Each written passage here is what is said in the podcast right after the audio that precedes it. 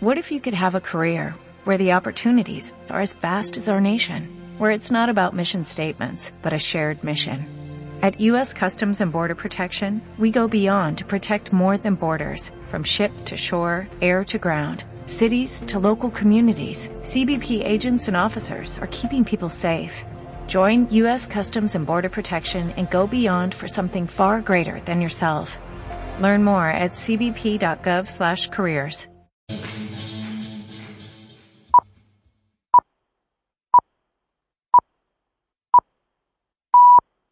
Son las nueve de la mañana.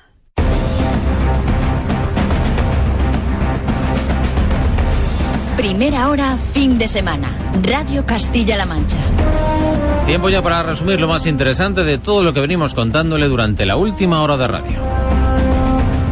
Este domingo termina la Convención Nacional del Partido Popular y lo hace con la intervención del presidente del Gobierno, Mariano Rajoy, que ayer arremetió contra Podemos y subrayó la mejoría que ha experimentado la economía española durante los últimos meses. Por su parte, la presidenta Cospedal aseguró que la esencia del PP está en la defensa de la familia y la defensa de la maternidad y en esa línea destacó el apoyo que se está brindando desde el Gobierno de Castilla-La Mancha a las mujeres que quieren ser madres más de 45 millones de euros, que es una dotación importante para estos dos años. El año 2015 serán más de 20 millones de euros los que le vamos a aplicar. Y de esa cantidad hay una parte importante, el 30%, que va directamente a ayudas a madres. ¿A qué madres? Aquellas madres que tienen una situación de especial dificultad, para ayudarlas a que puedan ser madres. En la crónica de sucesos tenemos que contarle que la Guardia Civil de Cuenca ha detenido a dos personas por explotación laboral en San Clemente. Las víctimas, entre ellas un menor, percibían un sueldo mínimo. Jesús de la Cruz, portavoz de la Guardia Civil. Todo esto se conjugó con unas condiciones higiénicas donde vivían que eran muy lamentables, porque en una vivienda que estaba destinada, que tenía cuatro habitaciones, llegaron a convivir casi 15 personas, contando solamente con una ducha, y en Almagro la rotura de una tubería ha provocado desperfectos en el falso techo de un pasillo del centro de salud de este municipio de la provincia de Ciudad Real que tuvo que ser desalojado como medida de precaución. Manuel Calvo es el director médico de la Gerencia de Atención Integrada de Ciudad Real. Sin afectar a consultas ni afectar al área de urgencias que ha funcionado con normalidad durante todo el tiempo. En ese sentido, de la asistencia no ha habido ninguna incidencia y ni se espera que para el lunes tampoco afecte en ningún sentido a la, a la, a la, asistencia sanitaria. Pues así terminamos. Llega ya la radio de Castilla-La Mancha Parlamento con Juan Pablo Carabias a las 10. Nueva cita con la información. Saludos de Juan Cuña, que estuvo en control de sonido, y de Juan Martínez en nombre del equipo de informativos de esta casa, de la radio de Castilla-La Mancha. Sea muy feliz.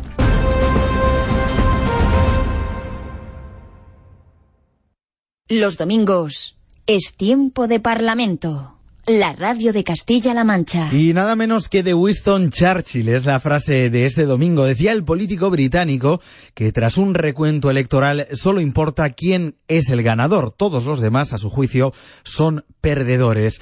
Escuchan Parlamento. Adelante.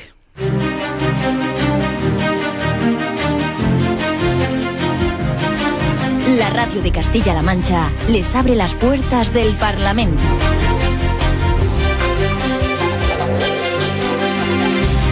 Menos de cuatro meses quedan ya este 25 de enero, este domingo, para las próximas elecciones municipales y autonómicas. Ya saben que es una cita muy esperada por todos los partidos políticos. Sepan que esta misma semana aquí en Castilla-La Mancha hemos conocido cómo quedaría el reparto de los 33 escaños de 33 diputados eh, que van a componer nuestro Parlamento por provincias. Cristina Hoyos. Nueve elegirá Toledo, ocho Ciudad Real, seis Albacete, cinco Guadalajara y cinco también Cuenca. Cada provincia parte con tres escaños fijos y el resto se añaden en función de la población. Eso sí, todavía falta formalizar este reparto que se hará previsiblemente a finales de marzo, cuando la presidenta Cospedal firme el decreto de convocatoria de elecciones. Pues enseguida vamos a hablar de este asunto con el eh, portavoz del gobierno regional, con el consejero Leandro Esteban. Además, le vamos a preguntar por esa ley de transparencia que está ultimando el gobierno. Y lo más importante, ¿Cómo afrontan desde el Ejecutivo esta recta final? ¿Podrían entrar nuevas fuerzas políticas en las Cortes de Castilla-La Mancha? ¿Qué queda por hacer todavía? Bueno, en fin, preguntas que le vamos a lanzar al consejero. Una charla interesante enseguida, en nada, en un par de minutos. Pero antes les vamos a contar una polémica, una polémica que ha surgido en torno a otra ley, en este caso hablamos de la futura ley de caza de Castilla-La Mancha. Sepan que las principales asociaciones de cazadores y de cotos están de acuerdo con esa nueva ley, con esa nueva normativa ¿Cuáles son, por lo tanto, las voces discrepantes? Bueno, pues algunas asociaciones ecologistas que ya se han reunido con populares y con socialistas para transmitirles su malestar. Por su parte, la consejera María Luisa Soriano ha intentado zanjar la polémica, ha invitado a presentar alegaciones para mejorar este texto que a su juicio no ataca a nadie. Una ley que simplifica muchísimo, que además profesionaliza mucho los cotos, es una ley muy conservacionista, mira muchísimo a la naturaleza. Y ojalá algún día no haya que hacerlo, pero esta semana hablamos de malos tratos. Las Cortes de Castilla-La Mancha han condenado esos malos tratos contra las mujeres. Ha habido unanimidad, acuerdo entre socialistas y populares para aprobar la resolución del informe de la prevención de los malos tratos y de protección a las mujeres del año 2013. Tanto la diputada Amaya Villanueva del Partido Socialista como Pilar Martínez por el PP coinciden en señalar que es un problema de todos. Visibilizar la violencia de género y en que la violencia de género es un problema social y por tanto nos afecta a todas las ciudadanas y a todos los ciudadanos. Es mejor hacerlo juntos que no por separado, por supuesto. Creo que es un mensaje importantísimo a trasladar a todas las mujeres y a todos los ciudadanos de nuestra tierra. Y además de todo ello, vamos a hablar de la nueva ley de tráfico que ya se está cocinando a nivel nacional. ¿Son ustedes conductores? Sí, bueno, en caso de que no lo sean, todos somos peatones. Eh, también tenemos derechos y obligaciones, por lo menos se recogen en esta ley de tráfico. Bueno, sepan que esta semana su borrador, que es todavía un borrador, ha sido matizado por el Consejo de Estado, aunque es un informe no vinculante, solo son recomendaciones. ¿Qué dice el Consejo de Estado sobre qué se pronuncia? Sepan que se muestra muy crítico, se muestra contrario a aumentar el límite de velocidad en autopistas y autovías a 130 kilómetros por hora. Así también lo creen desde la Asociación de Víctimas de Tráfico Stop Accidentes. Es Juan Picar. Esto es una barbaridad. Cualquier aumento de la velocidad aumenta la gravedad de los accidentes y no ninguna eh, investigación lo apoya. Enseguida les vamos a contar todas las objeciones eh, que hace el Consejo de Estado a esa futura ley de tráfico que si todo va bien se aprobará antes de verano. Además, el cierre de hoy, pues como siempre, invitarles a tomar un café. ¿Con quién lo vamos a hacer hoy? Con Carlos Velázquez. Es uno de los diputados más jóvenes de nuestro Parlamento regional, además portavoz de Sanidad. Nos ha contado que es quien suele animar las comidas y las cenas. Se atreverá, por ejemplo, con algún chiste. Luego, un poquito después, lo vamos a ver. Pero para eso, lo de siempre, lo importante son ustedes. Un favor, que se queden con nosotros, escuchando la radio. Esta es la suya, la pública. Castilla-La Mancha Engancha. Parlamento, con Juan Pablo Carabias.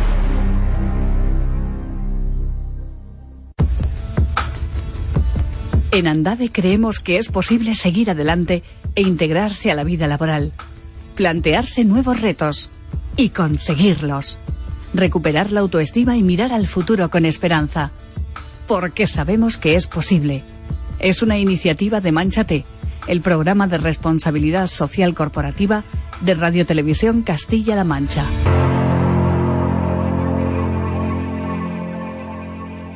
Lo primero de este domingo, nuestro Parlamento, los 33 escaños de las Cortes de Castilla-La Mancha.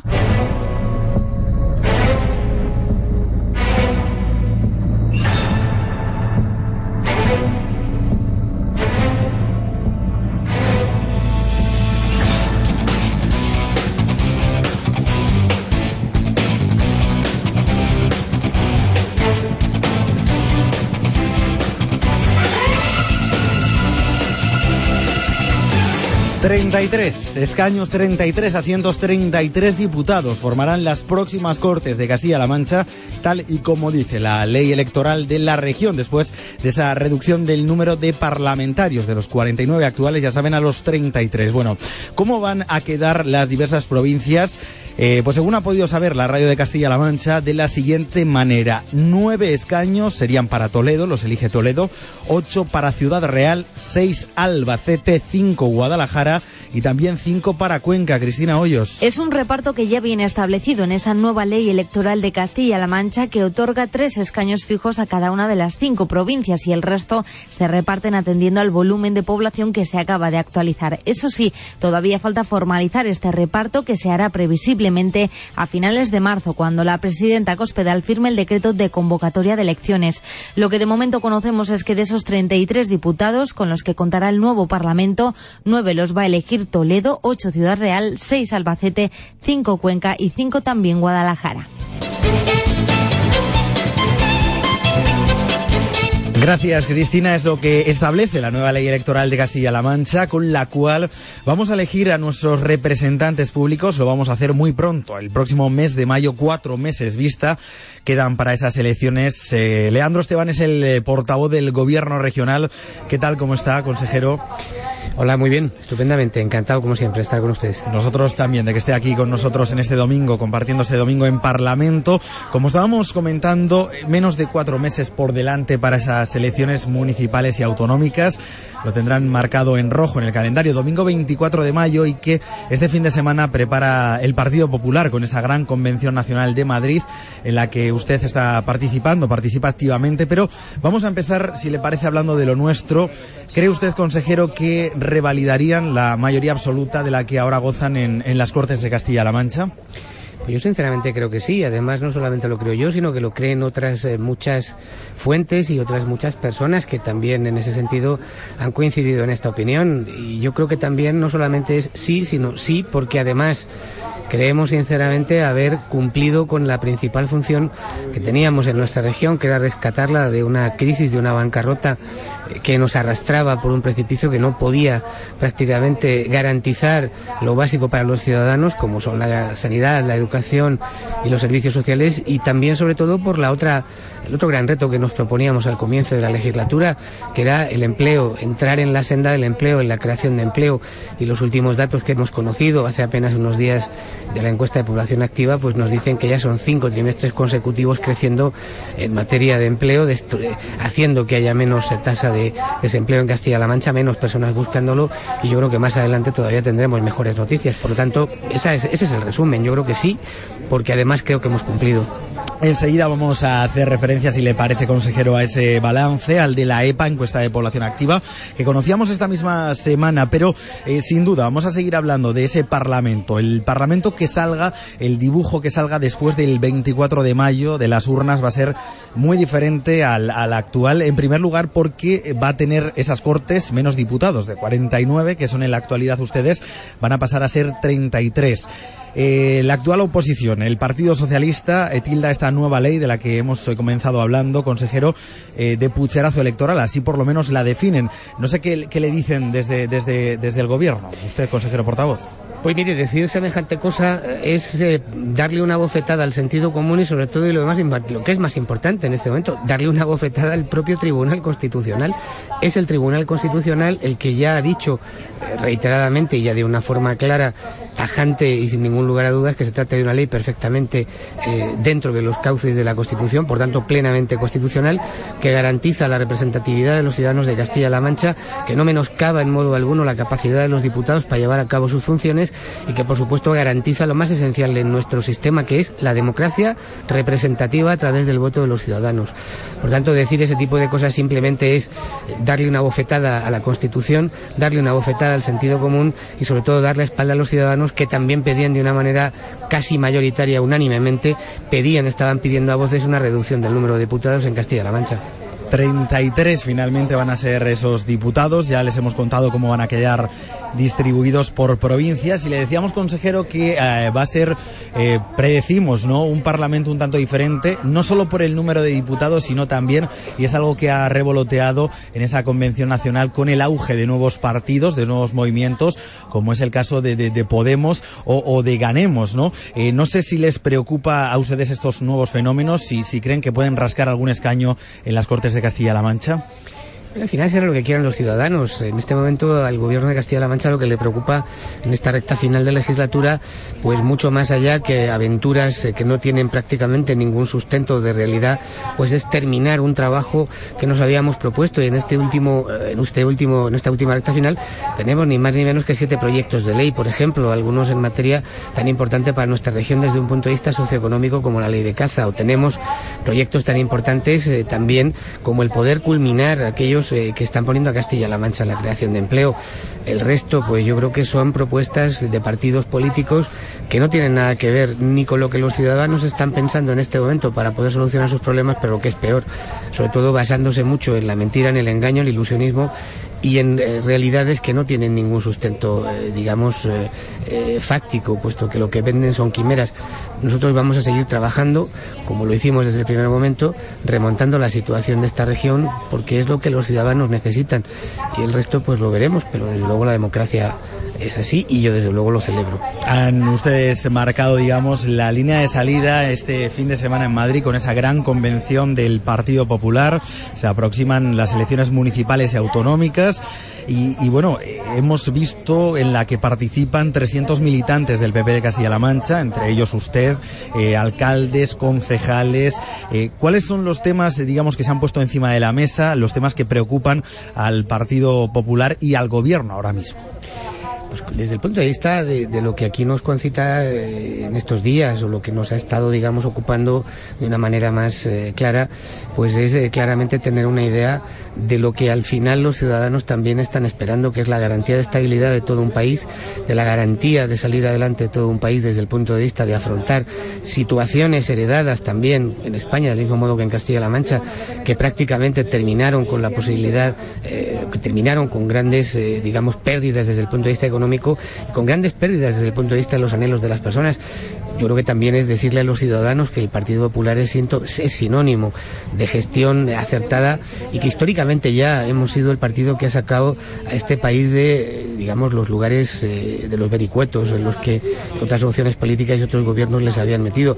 No vericuetos, sino auténticas eh, atolladeros que también tenemos muy clara la unidad de nuestro país, que no vamos a cejar en la defensa de las víctimas eh, del terrorismo, del terrorismo que sea, del color que tenga, del color que pueda o de, o de dónde pueda venir, porque lo que sí tenemos muy claro también es que todas esas cosas tienen un punto en común y ese punto en común es la defensa de la Constitución y la Constitución es ni más ni menos que el marco de garantía que hace que nuestro país haya sido un país de progreso durante tantos y tantos años, que queremos decírselo a los ciudadanos alejándonos además de eh, mentiras y sobre todo de propuestas imposibles de llevar a cabo, que queremos decirlo con la tranquilidad también y con el compromiso de haber sido un partido que a veces ha tenido que tomar decisiones difíciles no pensando en las próximas elecciones, sino pensando en todas las generaciones que nos van a suceder, que queremos seguir siendo el centro y el referente eh, mayoritario y sociopolítico en nuestro país de una clase media que necesita esa estabilidad y que necesita ganar su futuro, sobre todo también desde un punto de vista de conseguirlo juntos. Eso es lo que, no, lo que pretendemos y bueno, y es lo que, lo que durante estos días hemos venido eh, trabajando en distintos talleres, en distintas mesas, en distintos foros. Y nos comentaba, consejero, que el desempleo, vamos a volver a el que es el principal caballo de batalla de toda España, ¿no? El objetivo de todo gobierno, entendemos, es una de las principales luchas y es cierto que los datos son cada vez mejores, de hecho, como decíamos esta misma semana, hemos conocido esa EPA, esa encuesta de población activa que señala que Castilla-La Mancha cerró 2014 con 9.300 parados menos que un año antes, que 2013, pero todavía, consejero, hay 283.100 personas en paro en Castilla-La Mancha. No sé qué, eh, qué mensaje les mandan ustedes desde el gobierno, no sé si cabe la esperanza. Por supuesto, y además no solamente la esperanza, sino la esperanza basada en la realidad de que estamos invirtiendo una tendencia clara. Mire, piense que en el último año, perdón, en el último gobierno socialista en Castilla-La Mancha fueron 14 trimestres consecutivos durante los cuales eh, la encuesta de población activa reflejaba aumento en las listas del paro, desgraciadamente para que glosaban muchos ciudadanos de nuestra región.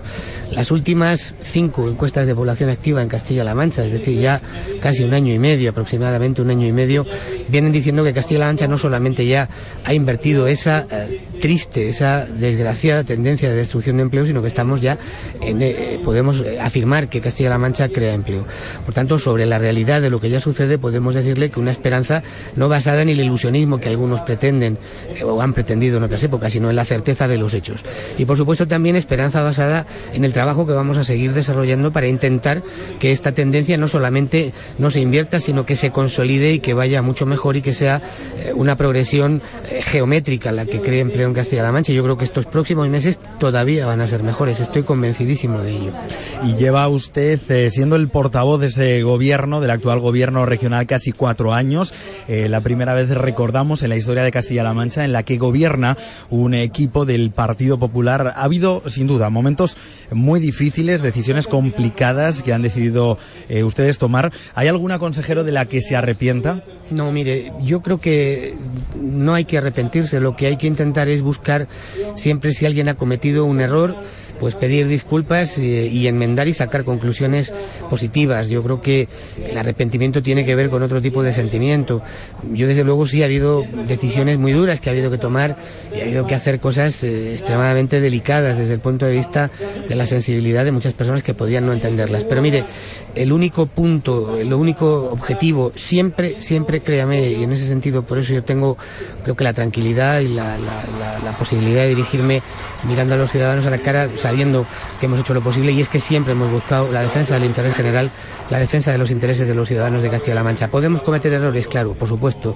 Somos humanos y cuando se cometen errores y se han cometido, yo lo he hecho en muchas ocasiones, no solamente no me duele en prendas pedir disculpas, sino que quiero pedir disculpas como ser humano que soy y no solamente desde un punto de vista vacío, sino de verdad sentidas. Pero también sobre esos errores hay que sacar experiencias y esas experiencias son las que también nos hacen más fuertes y las que nos tienen que servir pues para no volver a caer en ellos. Pero yo creo que hay que intentar tener claro que siempre, siempre, siempre hemos intentado esa defensa del interés general. Y mire, y a juicio, comenzábamos esta entrevista, esta entrevista así, y a juicio de muchos ciudadanos también en Castilla-La Mancha, pues debemos haberlo hecho por lo menos moderada o razonablemente bien, puesto que siguen teniendo confianza mayoritariamente en nosotros. Que son los que les van a poner la nota a partir del 24 de mayo. Bueno, efectivamente. Cuatro años de gobierno, consejero, en el que han emprendido ustedes una política muy diferente a la que existía, por lo menos con distintas recetas. En eso nadie discrepa. No sé si han terminado esa senda eh, suya, eh, podríamos llamar reformista. Eh, calculan que van a acabar con lo que tenían que hacer, con lo que se enfrentaban los principales problemas de Castilla-La Mancha cuando agarraron esas riendas del gobierno. No, queda mucho camino por hacer. Lo que primero planteamos era salvar lo básico, salvar la educación, salvar la sanidad, salvar los servicios sociales pues, de ese precipicio en el que nos habían sido entregada la gestión de los mismos por el gobierno socialista anterior. Bueno, aquello ha costado mucho trabajo, aquello ha costado mucho tiempo, pero ahora hay que garantizarlo, hay que apuntalarlo y en este momento podemos decir que ya nadie duda que esos servicios están perfectamente garantizados y prestados como servicios sociales básicos a los ciudadanos, pero todavía queda mucho por hacer y mucho por mejorar. Lo ha dicho la presidenta Cospedal y yo creo que todo el mundo también tiene muy claro. Yo creo que el proyecto de este gobierno, el proyecto del gobierno de la presidenta Cospedal necesita otra legislatura, necesita de otra legislatura para poder llevar a cabo y para poder ver cómo esas políticas reformistas todavía van a dar muchísimos mejores resultados. Y yo creo que también y sobre todo porque las señas de identidad de este gobierno que cambiaron justo las anteriores fueron la de decir la verdad en lugar de contar auténticas eh, auténticos cuentos, no gastar lo que no se tiene y pagar lo que se debe y además hacerlo con una transparencia y con una claridad en la gestión hacia los ciudadanos que ha hecho, por ejemplo, algo muy inédito, algo inédito en Castilla-La Mancha, que la presidenta de esta región en muchas ocasiones, en todas prácticamente, haya presentado la ley de presupuestos a los ciudadanos en primera persona. Quiero decir que decir la verdad, no gastar lo que no se tiene, pagar lo que se debe y hacerlo con transparencia, yo creo que era algo muy demandado en Castilla-La Mancha y esas van a seguir siendo señas de identidad de este gobierno. Y nos queda un suspiro de legislatura, eh, cuatro meses vista para esas elecciones del 24 de mayo y todavía, consejero, en este último periodo de sesiones, ya que estamos en un programa íntegramente parlamentario, eh, quedan siete leyes por aprobar en esas Cortes de Castilla-La Mancha y una de, ellas, en ella nos queremos centrar un poquito este domingo, una de las eh, que tal vez sean más importantes de los últimos tiempos, es esa ley de transparencia, que además creo que se va a hacer por la vía de urgencia porque en marzo se suspenden, eh, se, se, se, disuelven las Cortes definitivamente, a finales de marzo, principios de abril. Cuéntenos un poquito qué viene a hacer esta ley de, de transparencia o en qué va a cambiar nuestro día a día, la vida de los ciudadanos de Castilla-La Mancha.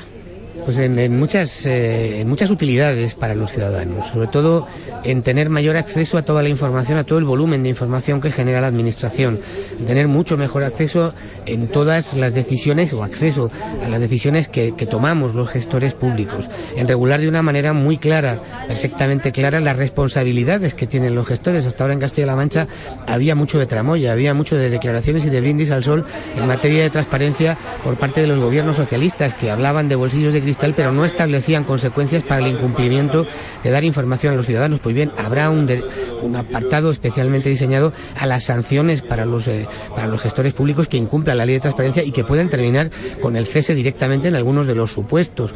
O, por ejemplo, eh, establecer de una manera muy clara que ante la apertura de juicio oral a cualquier responsable público en Castilla-La Mancha, la consecuencia inmediata es el cese sin paliativos. Establecer que los ciudadanos van a tener, no establecer, sino facilitar y allanar el camino para que los ciudadanos conozcan dónde va a parar cada céntimo de euro poniendo eh, en una plataforma web accesible todo el plan de tesorería mensual de la Junta de Comunidades de Castilla-La Mancha. Se acabaron las facturas en los cajones de otras épocas que casi nos arruinan.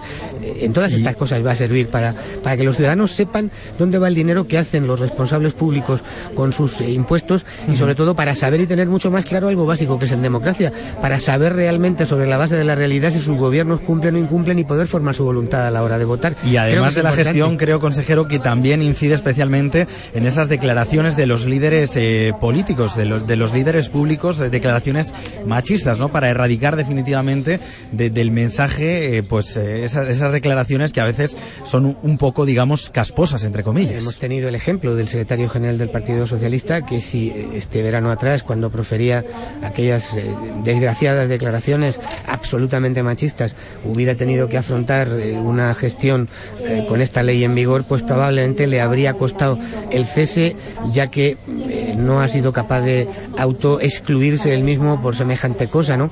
Bueno, cuando alguien es incumplidor, cuando alguien es poco claro o cuando alguien simplemente hace algo indigno de un gestor público, si él no toma la decisión de irse, necesitamos una ley como esta que les enseñe el camino de la calle, porque en, en lo público lo único que hacen falta son servidores del interés general y sobra todo tipo de persona que quiere intentar aprovecharse de y sobra todo tipo de opacidad. Por tanto, esta ley es importante en ese sentido. Y le recuerdo a todos ustedes, a nuestros oyentes de Parlamento, estamos en la radio pública de Castilla-La Mancha, estamos hablando con Leandro Esteban, eh, consejero portavoz, algunos le apodan, algunos le dicen el consejero toledano, no sé si le vamos a ver luchando por esta alcaldía tan codiciada como la de la capital regional, la de Toledo. No, soy consejero y soy toledano, eso es innegable y además las dos cosas para mí con mucho orgullo, por supuesto que sí. Y yo siempre le he dicho, cuando eh, surgen estas dudas a estas alturas, y yo las comprendo desde el punto de vista del interés mediático. Mire, Hay yo mucho estoy, interés, ¿eh, yo señor estoy, Esteban, en, yo estoy, conocerlo. Créame, encantado de, de estar eh, formando parte del primer gobierno que el Partido Popular consigue en Castilla-La Mancha, de hacerlo con la presidenta Cospedal, a quien yo le agradezco y le agradeceré toda mi vida la, la deferencia que tuvo y el honor que me hizo de poder formar parte de su gobierno desde el primer momento. Y en eso es en lo que recientemente lo decía también en esta casa, en lo que mi cabeza, mi corazón, mi voluntad, mis fuerzas están en este momento. Y por supuesto también sabiendo y teniendo la garantía clara de que el Partido Popular en su momento ofrecerá a los ciudadanos de Toledo una candidatura que estará muy a la altura de la ciudad, que será perfecta porque gracias a Dios y por fortuna en el Partido Popular en Toledo tenemos personas, muchas personas, eh, suficientes personas como para poder afrontar y poderles ofrecer a los ciudadanos de Toledo una, una, una, candidatura perfecta. Y yo no solamente creo que una candidatura, sino una candidatura ganadora en Toledo, que yo creo que es lo que va a pasar en las próximas elecciones municipales de Toledo. ¿Pero va a ser la suya, consejero, o no? Mire, yo en este momento, insisto, mi cabeza, mi corazón, mi fuerza, mi todo está en este momento en ser consejero de Castilla-La Mancha y en hacerlo lo mejor posible, en intentar buscar todos los recursos que pueda, toda mi inteligencia, la que tengo y la que no, y la fuerza que tengo y la que no, para poder servir a ese propósito y en eso estoy. En este Bueno, pues esa duda se resolverá en breve. ¿Quién va a ser el candidato por el Partido Popular a las diversas alcaldías, no solo a la de, a la de Toledo? Muy sin duda, sin duda van a ser unos meses, consejero, eh, de, de duro trabajo, de mucho trabajo, los que quedan hasta, hasta mayo. Aquí se lo vamos a contar también, cumplida cuenta, en Parlamento con esas siete leyes que todavía quedan por aprobar. Le dejamos que, que siga haciendo lo suyo, trabajando y ejerciendo, como nos cuenta, de consejero. Leandro Esteban, muchas gracias y hasta la próxima. Pues muchísimas gracias, ha sido un placer como siempre estar con ustedes. oh, un derby siempre hay mucho más que tres puntos en juego. Y este domingo más que nunca. Desde el mediodía, segundo duelo regional del año en Castilla-La Mancha en juego. Con Kense y Toledo ante uno de los últimos trenes para alcanzar sus objetivos. Además, el Depor busca la cuarta victoria consecutiva en Tudela y el Socuellamos recibe en casa al colista del Grupo 2. Y desde las cuatro y media de la tarde, La Roda recibe al Coco del Grupo 4, desde el Municipal La Roda Cádiz. Y en segunda división, el Alba empieza la segunda vuelta visitando al Alcorcón. Con toda la jornada en tercera y toda la opinión en la prórroga de Castilla-La Mancha en juego. Castilla-La Mancha en juego. Goles de oro, plata y bronce en la única radio que te da todo el fútbol. Con Alberto Jiménez y todo el equipo de deportes de la radio de Castilla-La Mancha. Locos por nuestro deporte. Parlamento con Juan Pablo Carabias. Y lo siguiente que vamos a hacer en este domingo es hablar de la ley de caza, futura ley de caza.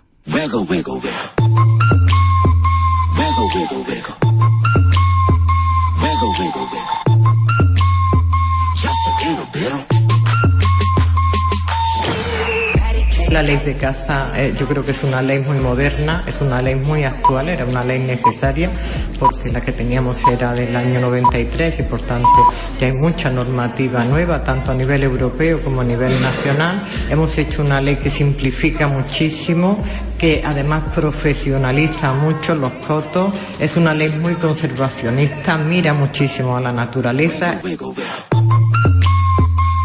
Pues esa opinión del eh, gobierno regional en boca de la consejera de Agricultura, de María Luisa Soriano, que así contestaba a las voces críticas con esa nueva y futura ley de caza que la semana pasada comenzaba, eh, se lo contábamos en este Parlamento, su andadura parlamentaria en nuestras Cortes.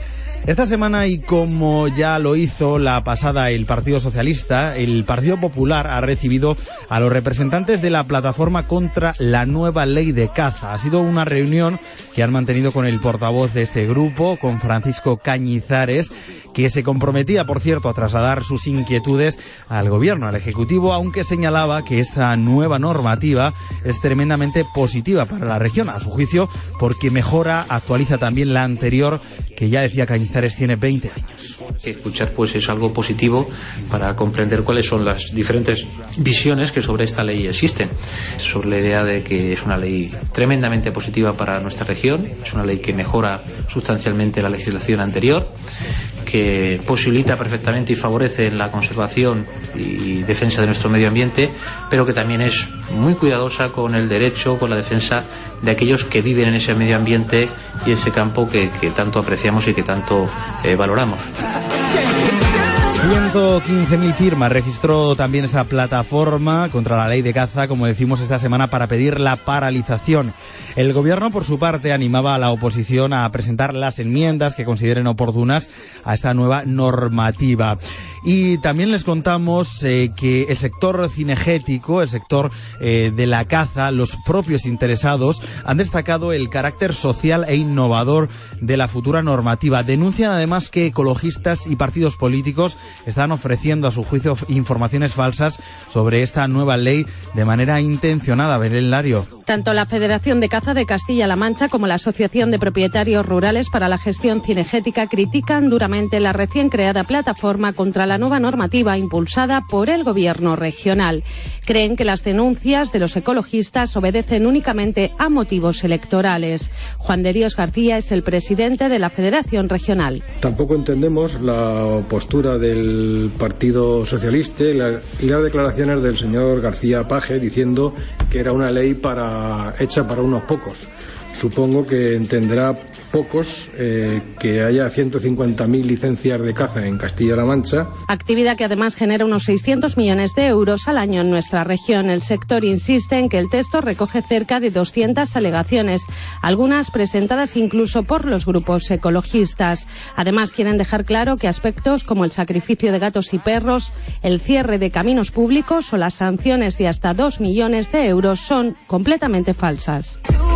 Gracias, Belén. Bueno, pues una ley de caza que continúa su tramitación parlamentaria. La veremos aprobada durante este periodo de sesiones, eh, como también otras seis leyes más que se van a, tramitar, previsiblemente, como decimos, hasta el próximo mes de marzo. Y otra de esas leyes, pues va a ser la ley que sirva para crear un instituto de investigación del sector agroalimentario. Ya saben que es un sector muy importante, un sector clave, digamos, en eh, la economía de Castilla-La Mancha, entre otras cosas porque somos el viñedo de Europa.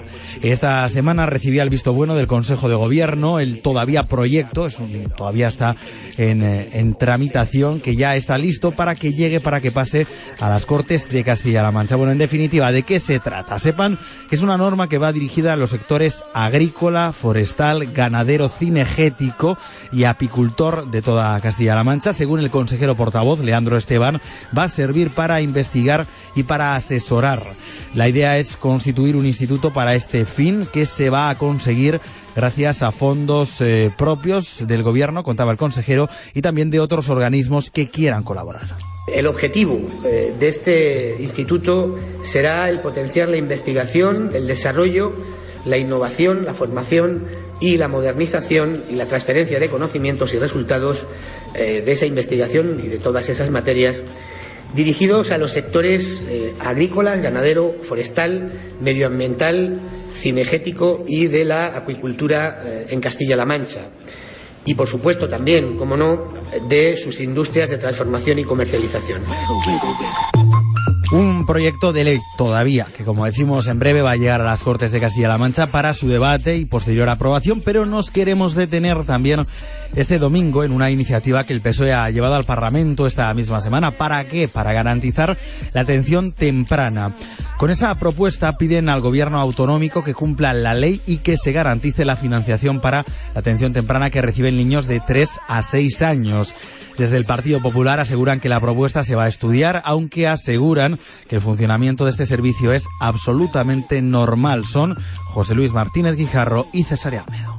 Desde el Grupo Socialista vamos a plantear una iniciativa en las Cortes para instar al Gobierno a cumplir la ley de personas con discapacidad. Y creo que una buena solución podría ser que hasta en tanto el sistema educativo cuenta con los profesionales apropiados de estas características, desde la Consejería de Educación se garantizase la financiación a aquellas asociaciones que están prestando los servicios de atención temprana que los podrían prestar perfectamente en el ámbito escolar, que es donde habría que eh, prestarlos. Valoraremos esta iniciativa, se trabajará en los órganos de, las Cortes, pero bueno, hay que eh, evitar las demagogias y evitar también eh, los, los riesgos de malinterpretar lo que viene siendo el funcionamiento normal y absoluto en un tema eh, tan importante como es la detección prematura de determinados déficits que son en el seno de, de la escuela donde antes por los profesionales educativos se detectan. Y ojalá algún día podamos dejar de hablar definitivamente de los malos tratos contra las mujeres porque no existan. Seguimos en las Cortes de Castilla-La Mancha para hablar de este asunto.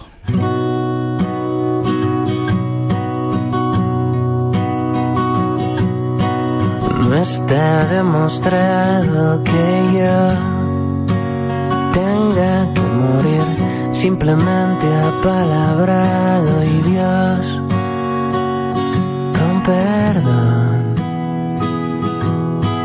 tiene extraño sentido del humor.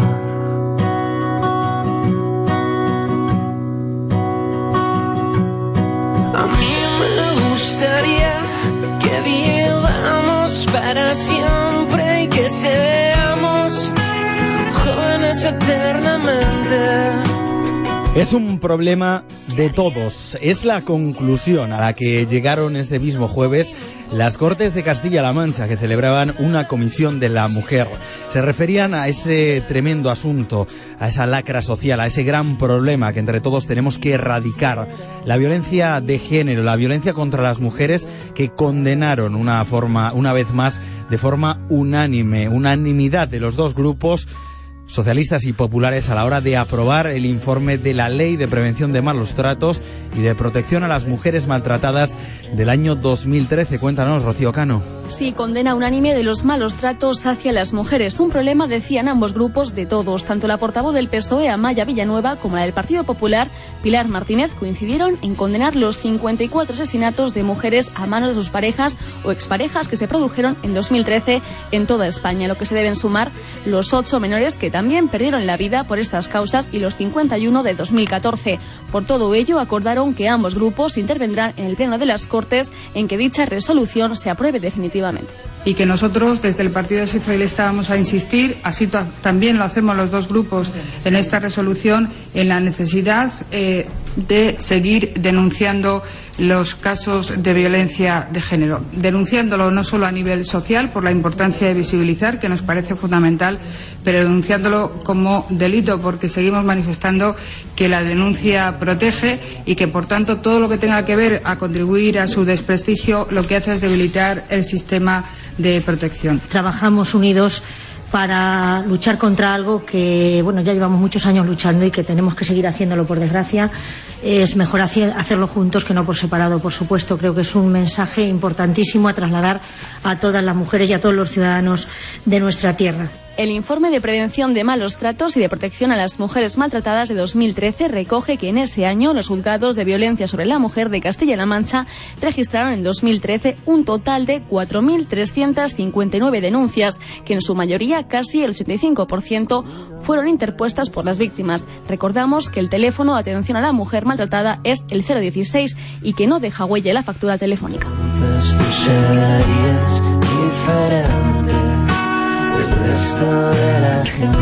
Gracias, Rocío. Pues repulsa condena unánime de las Cortes de Castilla-La Mancha a la violencia contra las mujeres, a la que, por supuesto, nos sumamos, como no podía ser de otra forma, desde este Parlamento. Y por cierto, no se vayan porque enseguida les vamos a invitar a un café. Y antes vamos a hablar de la ley de tráfico. Se lo hemos prometido en portada y lo vamos a hacer. ¿Qué les parece, por ejemplo, a ustedes que se pueda circular a 130 en algunos tramos de autovías y autopistas o que en ciudad se reduzca a 30 kilómetros por hora? Enseguida, como les decimos, les contamos lo que dice al respecto el Consejo de Estado. El pasacalles de la radio de Castilla-La Mancha viaja cada día allí donde tú estés para conocer sus municipios y su gente. De lunes a viernes de 4 a 7 echamos a rodar el programa por cada rincón de la región. Este lunes estaremos en el Herrumblar, en la provincia de Cuenca. Recuerda, si quieres que el pasacalles de la radio de Castilla-La Mancha esté en tu municipio, llámanos al 925 23 36 64 en hora de programa o dínoslo a través de redes sociales. El pasacalles de la radio de Castilla-La Mancha, de lunes a viernes de 4 a 7 con María José Acevedo. El análisis de la actualidad política en Parlamento, la radio de Castilla-La Mancha.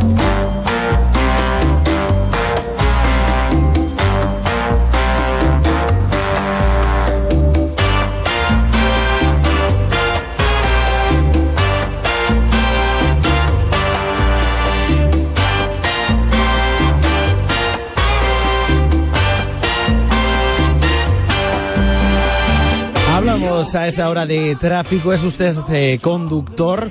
Pues entonces escuche y si no lo es, también, porque la nueva ley de tráfico también hace alusión, también está destinada a los peatones y a nuestros derechos. Les contamos, se trata de una nueva ley que probablemente vamos a ver aprobada antes del próximo verano. Esta misma semana el Consejo de Estado ha emitido un informe por el cual la DGT, la Dirección General de Tráfico, se ha visto obligada a matizar algunos eh, puntos polémicos, podemos decir, de esa normativa, algunos de los artículos de lo que todavía es un borrador. Enrique Lumbreras. Como es preceptivo, el Consejo de Estado ha emitido un informe no vinculante sobre el borrador de la ley en el que cuestiona algunos de los cambios más destacados de la nueva normativa. Básicamente, se divide en dos grupos, los cambios en las limitaciones de velocidad y las obligaciones y derechos de los peatones.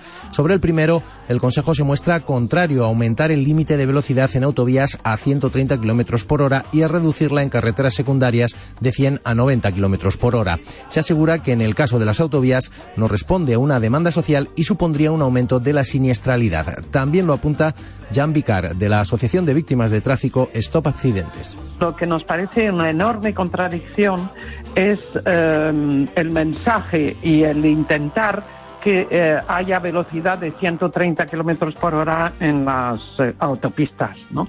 Aunque sea por tramos.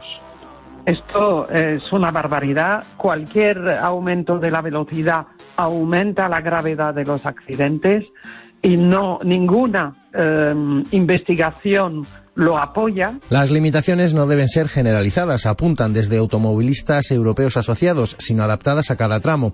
En cualquier caso, dice su presidente Mario Arnaldo, no es aplicable la ecuación a más velocidad más accidentes. Lo argumentaba así con datos de las carreteras convencionales de doble sentido. La velocidad media real a la que se ha circulado en las carreteras convencionales en el año 2012 eh, fue de 78,4 kilómetros por hora, velocidad media real a la que se circuló.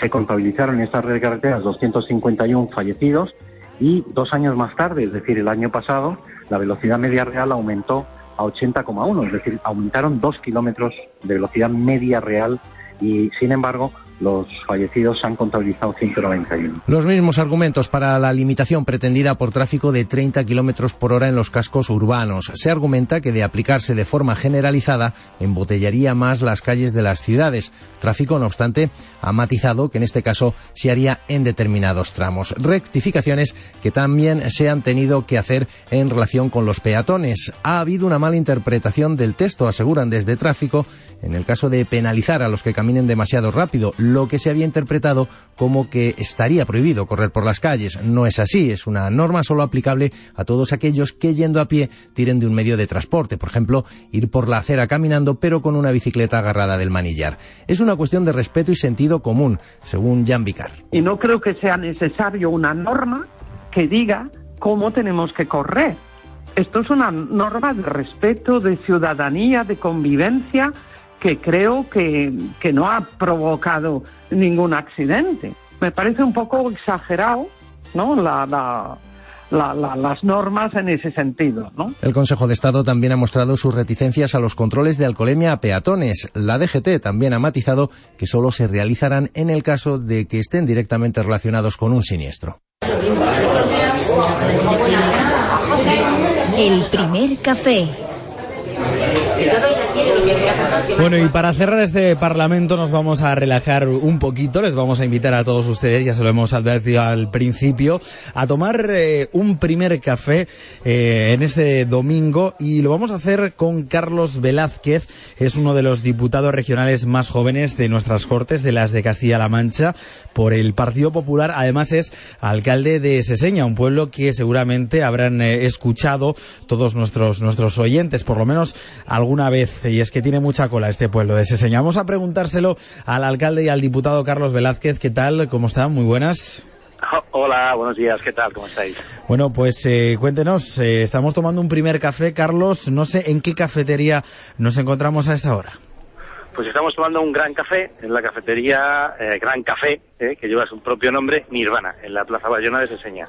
O sea, en la plaza de su municipio de Seseña. No sé a quién quiere más, a su padre o a su madre, en el sentido de usted es eh, eh, diputado regional, también alcalde. ¿Qué le gusta más, la política local o la política, digamos, eh, regional? Bueno, eh, al que tiene vocación de servicio público, como me pasa a mí desde hace muchísimos años, y es el motivo por el cual estoy en, esto, ¿no? De la cosa pública, pues eh, no se puede decir por una de las dos cosas. Eh, cada cosa tiene, tiene su- sus cosas buenas y sus cosas menos buenas. Pero al final lo importante es que eh, estás trabajando por mejorar eh, lo que te rodea, ¿no? Que era lo que me llevó a mí a la política. Eh, en el Ayuntamiento de Seseña, lógicamente, se vive eh, más a flor de piel, se vive en primera persona.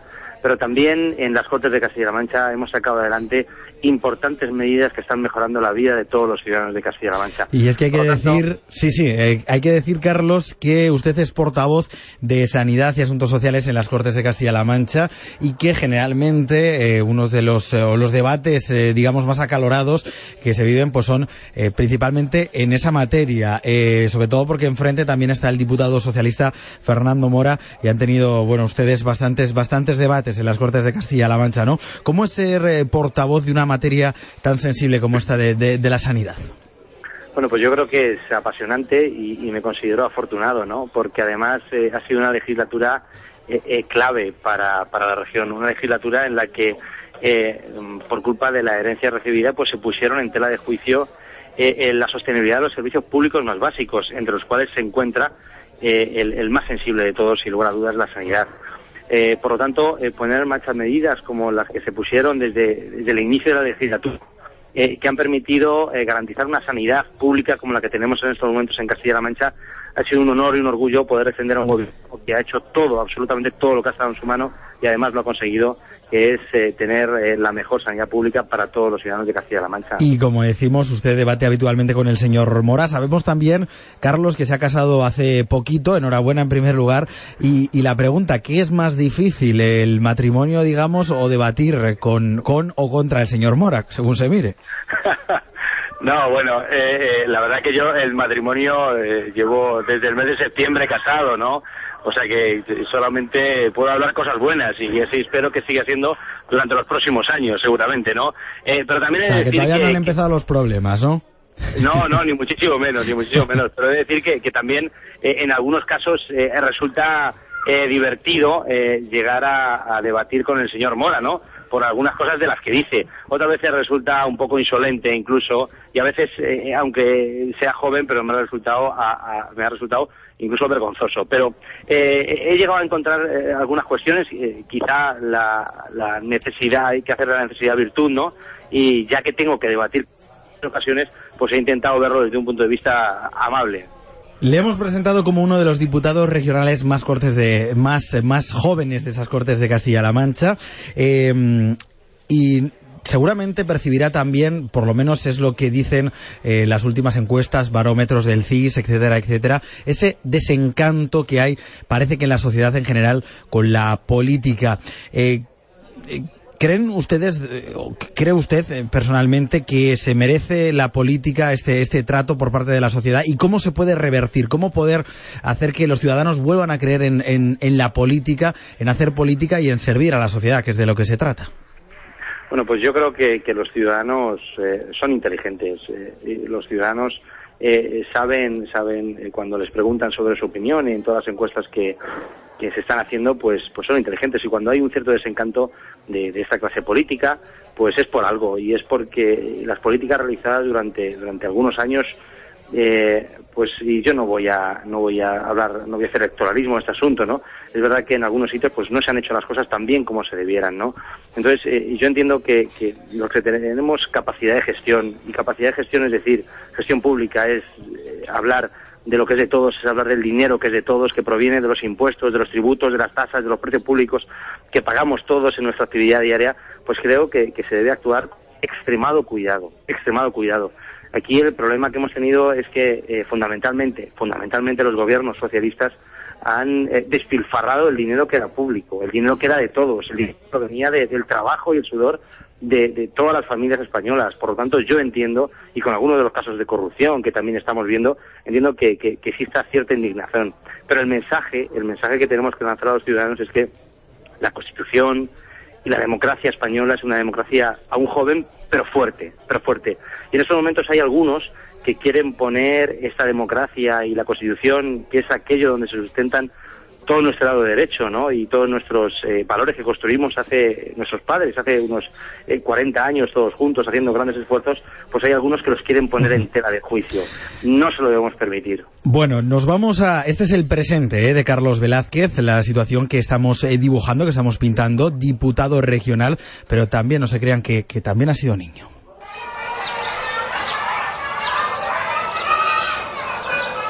Nos hemos trasladado de repente a su colegio, al de su infancia, para preguntarle si era buen alumno o alguna vez que otra se ha llevado un pescozón. Seguro que sí, ¿eh?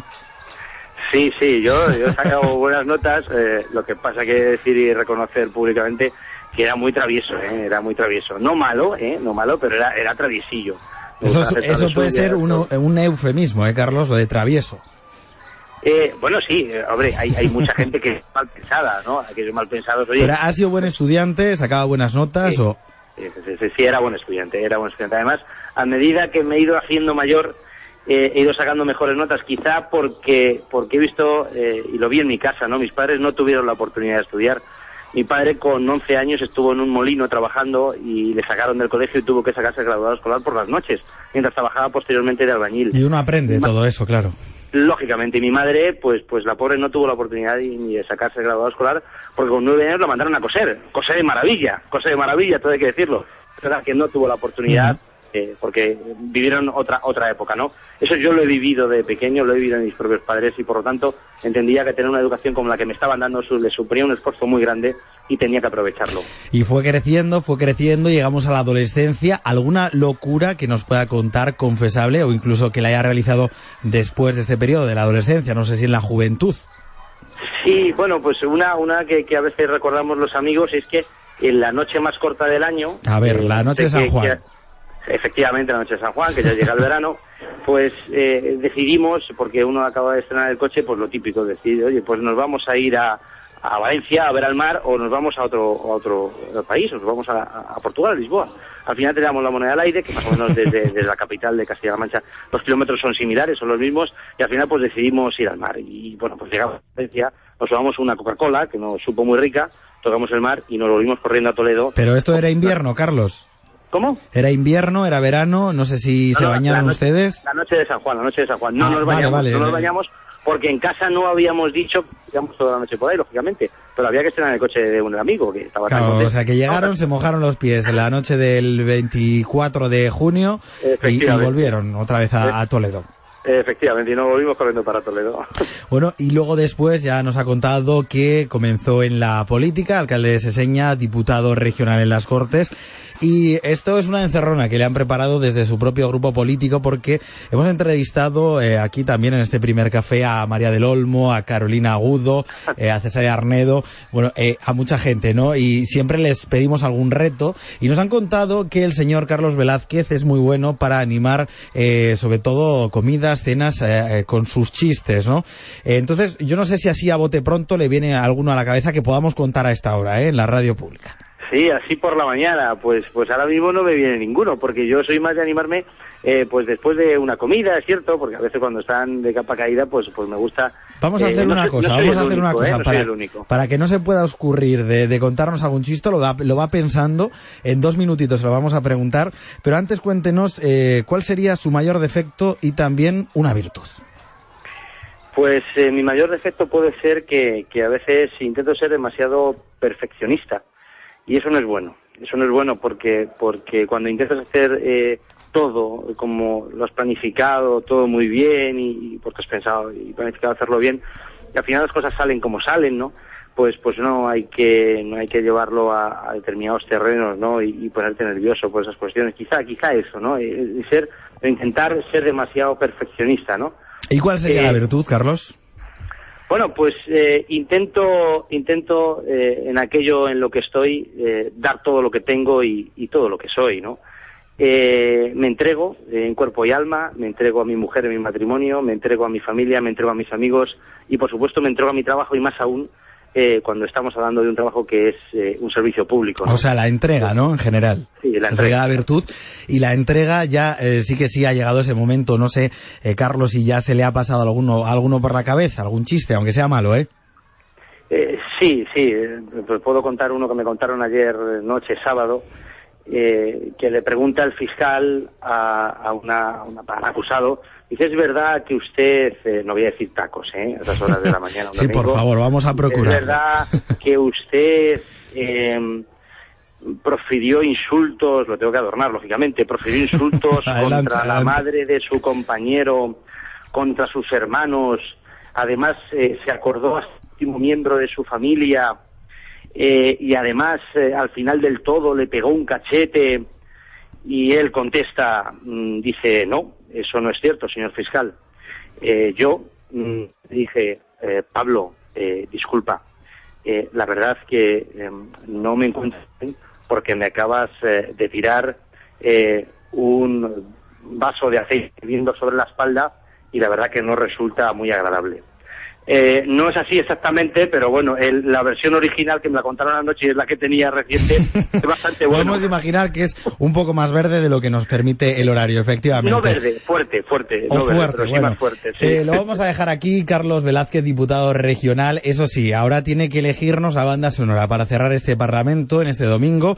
Eh, ¿Cuál es la que más le gusta o la que más rabia le dé o la última que ha escuchado? La que quiera. Pues, eh, por ejemplo, El Golpe, de Paul Newman y Robert Redford. Bueno, pues con esa vamos a acabar. Eh, gracias, como siempre, diputado regional por el Partido Popular en las Cortes de Castilla-La Mancha y alcalde de Seseña, Carlos Velázquez. Eh, pues dejamos este parlamento siempre abierto para cuando quiera volver. Hasta luego. Muy bien, hasta luego, muchas gracias.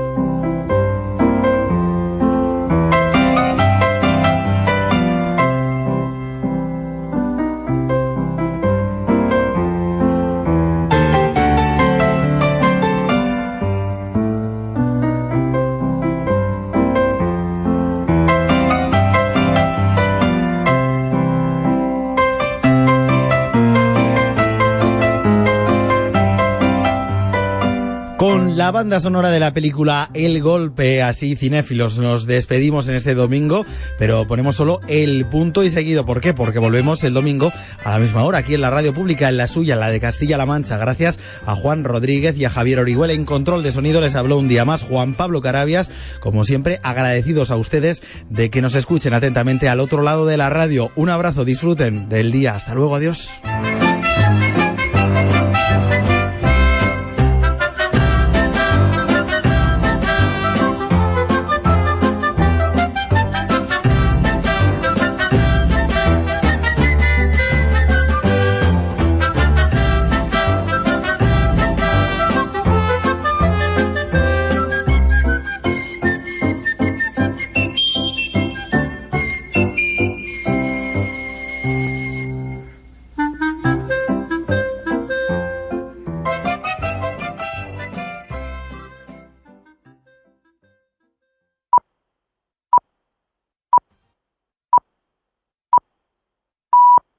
Son las 10. When you drive a vehicle so reliable it's backed by a 10-year, 100,000-mile limited warranty, you stop thinking about what you can't do and start doing what you never thought possible. Visit your local Kia dealer today to see what you're capable of in a vehicle that inspires confidence around every corner. Kia, movement that inspires. Call 800-333-4KIA for details. Always drive safely. Limited inventory available. Warranties include 10-year 100,000-mile powertrain and 5-year 60,000-mile basic. Warranties are limited. See retailer for details.